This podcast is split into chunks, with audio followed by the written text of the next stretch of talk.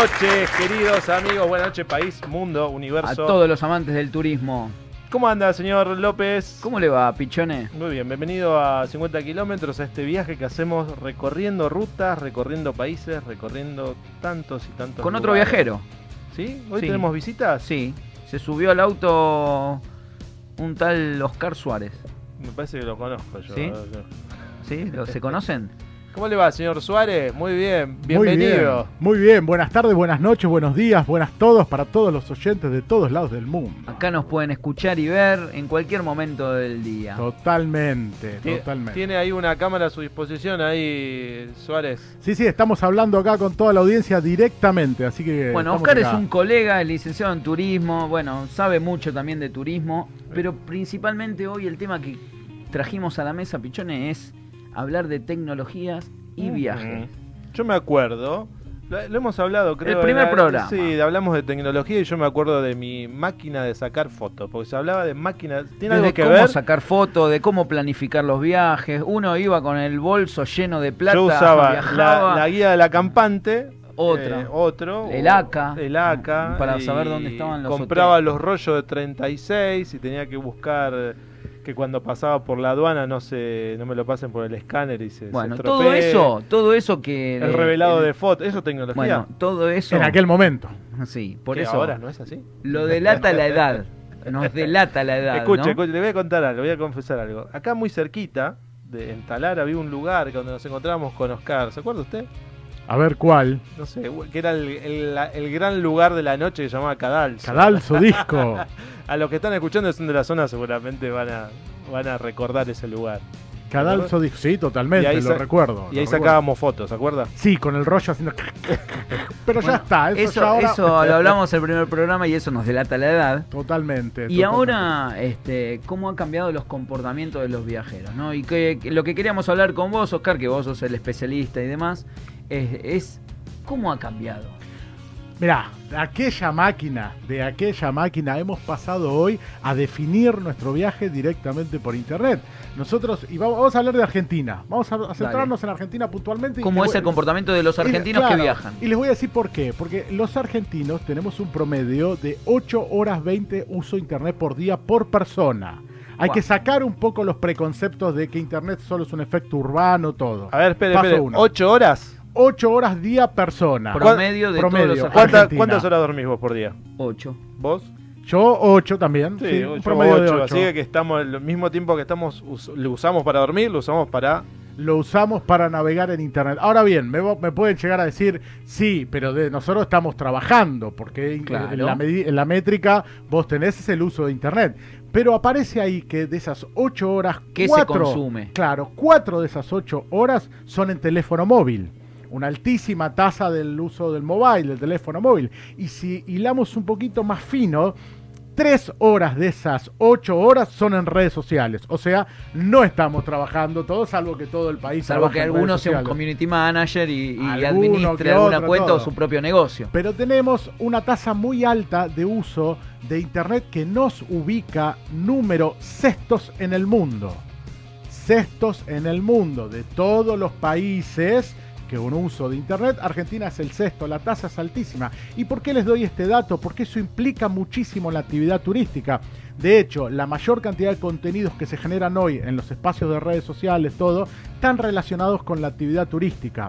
Y ahí entra juego otra situación en turismo especialmente entra la vanidad, con un poquito de vanidad, que es esto de mostrarle al otro. Siempre fue un estatus Sí. social el turismo de Sí. cuando uno se juntaba en el asado, mostrar el rollo de fotos Bueno, de...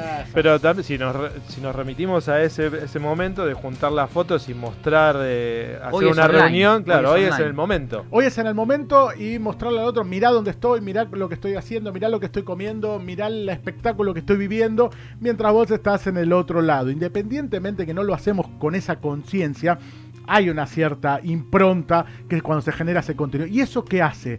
Que toda esa masa enorme de contenidos que hay hoy en el mercado, en Argentina, esos que generamos, generamos, generamos, casi entre un 75% y un 78% están relacionados con el uso del placer y la actividad turística. ¿Y quién lo genera? Los usuarios.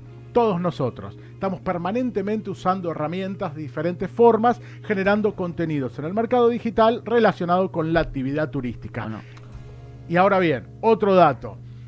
Me vas a decir, bueno, pero todo eso pasa así. Y cuando averigua, cuando la gente busca información, el 80% lo hace usando videos. ¿Qué quiere decir? Que cada vez leemos menos. Lamentablemente, pero es la realidad, se lee menos y se, y se pretende que la solución esa que se está buscando esté en un video. o incluso, eh, que esto creo que lo hemos hablado en alguna oportunidad, el, tema de la educación, como ha, este, se ha transformado, pero la educación hasta no formal.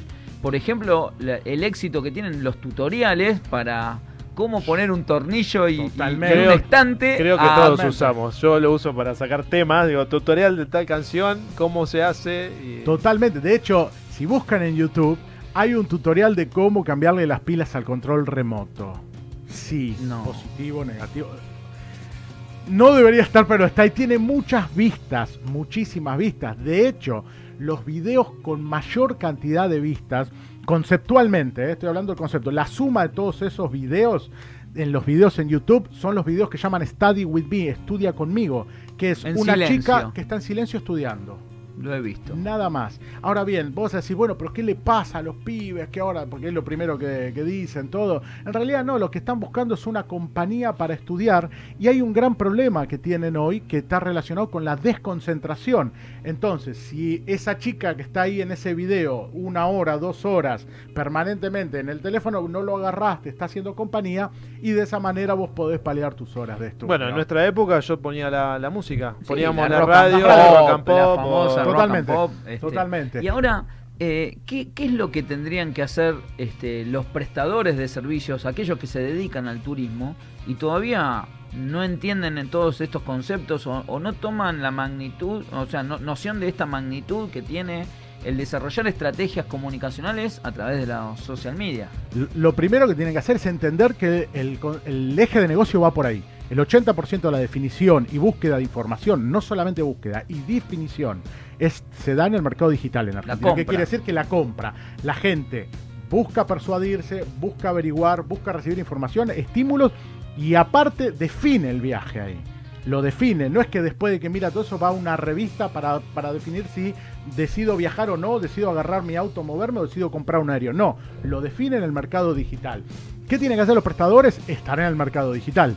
Totalmente. ¿Cómo? A través de contenidos, con, eh, con determinada. mostrar con videos tu establecimiento, tener botones de compra para que puedan comprar directamente, si no un WhatsApp directo para que te pregunten y vos responder. Pero el mercado digital es hoy el que te condiciona para llevar adelante cualquier servicio. Y después aparecen otras situaciones terceras que son las economías colaborativas.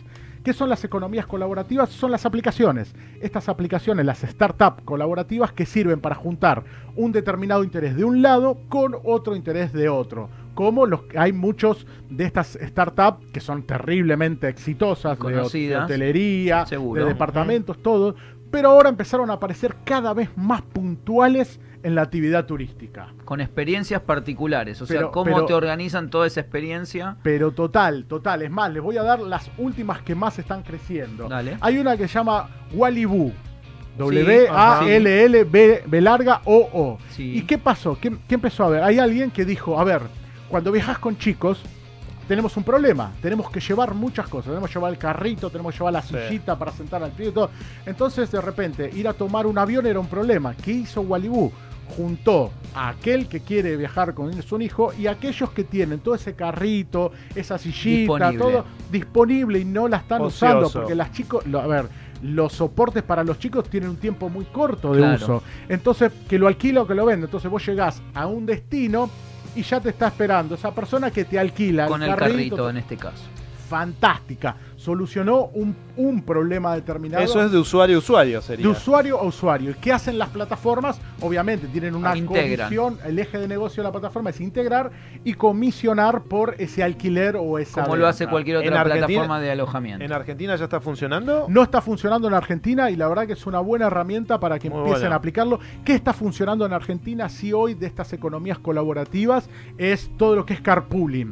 Del viajar, eh, o sea, los viajes en autos Compartir auto, compartidos. Eso está funcionando muy bien. Hay tres, una que se llama Comparto Viaje, eh, una, una otra que se llama Syncropool y hay una tercera, eh, Vayamos. Esas tres están trabajando mucho el carpooling acá y la verdad que viene funcionando. Y- Y, y hay otro, tienen un eje de sustentabilidad porque hace que con un auto la gente se mueva, no haya espacios haya vacíos menos- en los vehículos. Menos impacto ambiental. Y, Este. y esta plataforma, la Carpooling, es la que es para tra- trasladarse ur- en, en- en una ciudad o también se utiliza cualquier para lugar. o se utiliza turísticamente. O sea, a yo me- cualquier lugar. nosotros Sí. tres nos juntamos y nos vamos a un lugar Sí. y publicamos que vamos a ir y a Claro. ver quién se suma. Imagínate por ahí que un- una persona por viaje de negocios tenga que ir de Pacheco a Mar de Plata y tiene que salir el jueves que viene.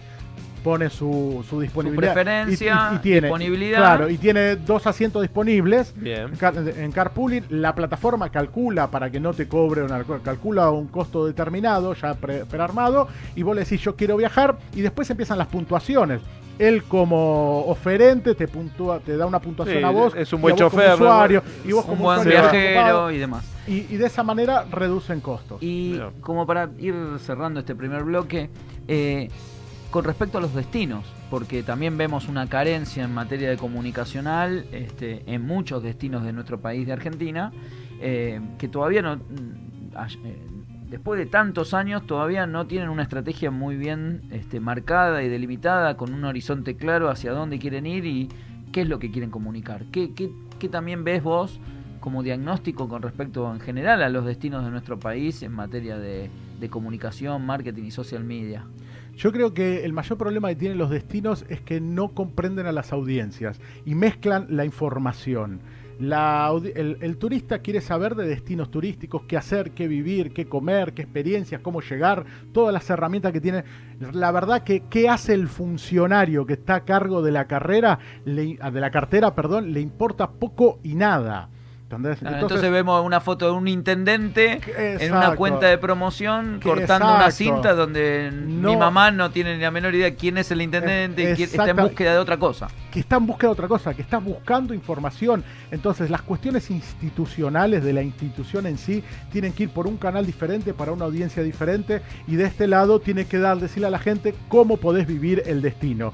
Y algo tan básico, un tip cortito, tienen que tener en cuenta que un contenido por día.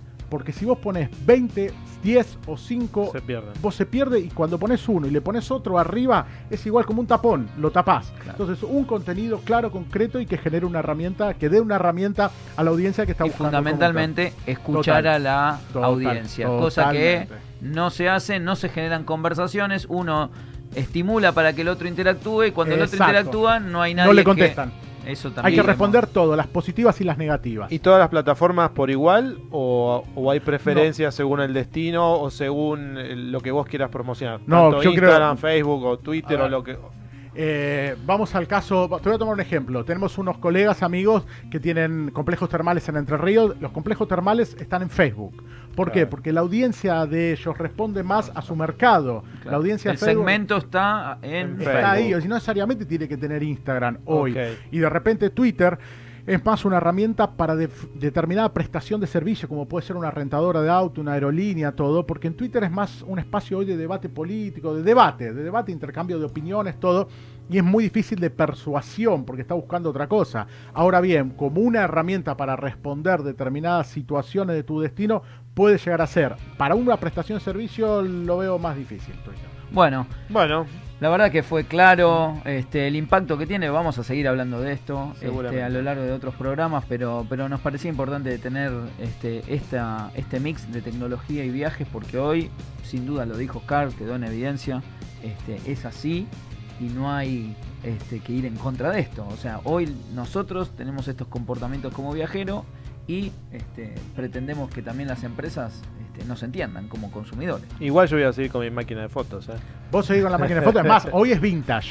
Hoy es, Hoy ya- es vintage. hoy es vintage. Así que. Con no, los no. filtros le ponemos No. las fotos y, es buena, pará, es buena la que dice Ale. eh, la tecnología es una herramienta. Totalmente. No tiene que ser. Vos Un tenés que mirar los destinos a, direct, a través de tus ojos, no a través de una cámara y una pantalla. Exacto. Bueno, vamos a un tema, Pichone. Vamos a un tema y recuerden que tenemos el, en, en el último bloque, vamos a hacer el llamado, tele- los dos llamados telefónicos para, para la trivia. Dale.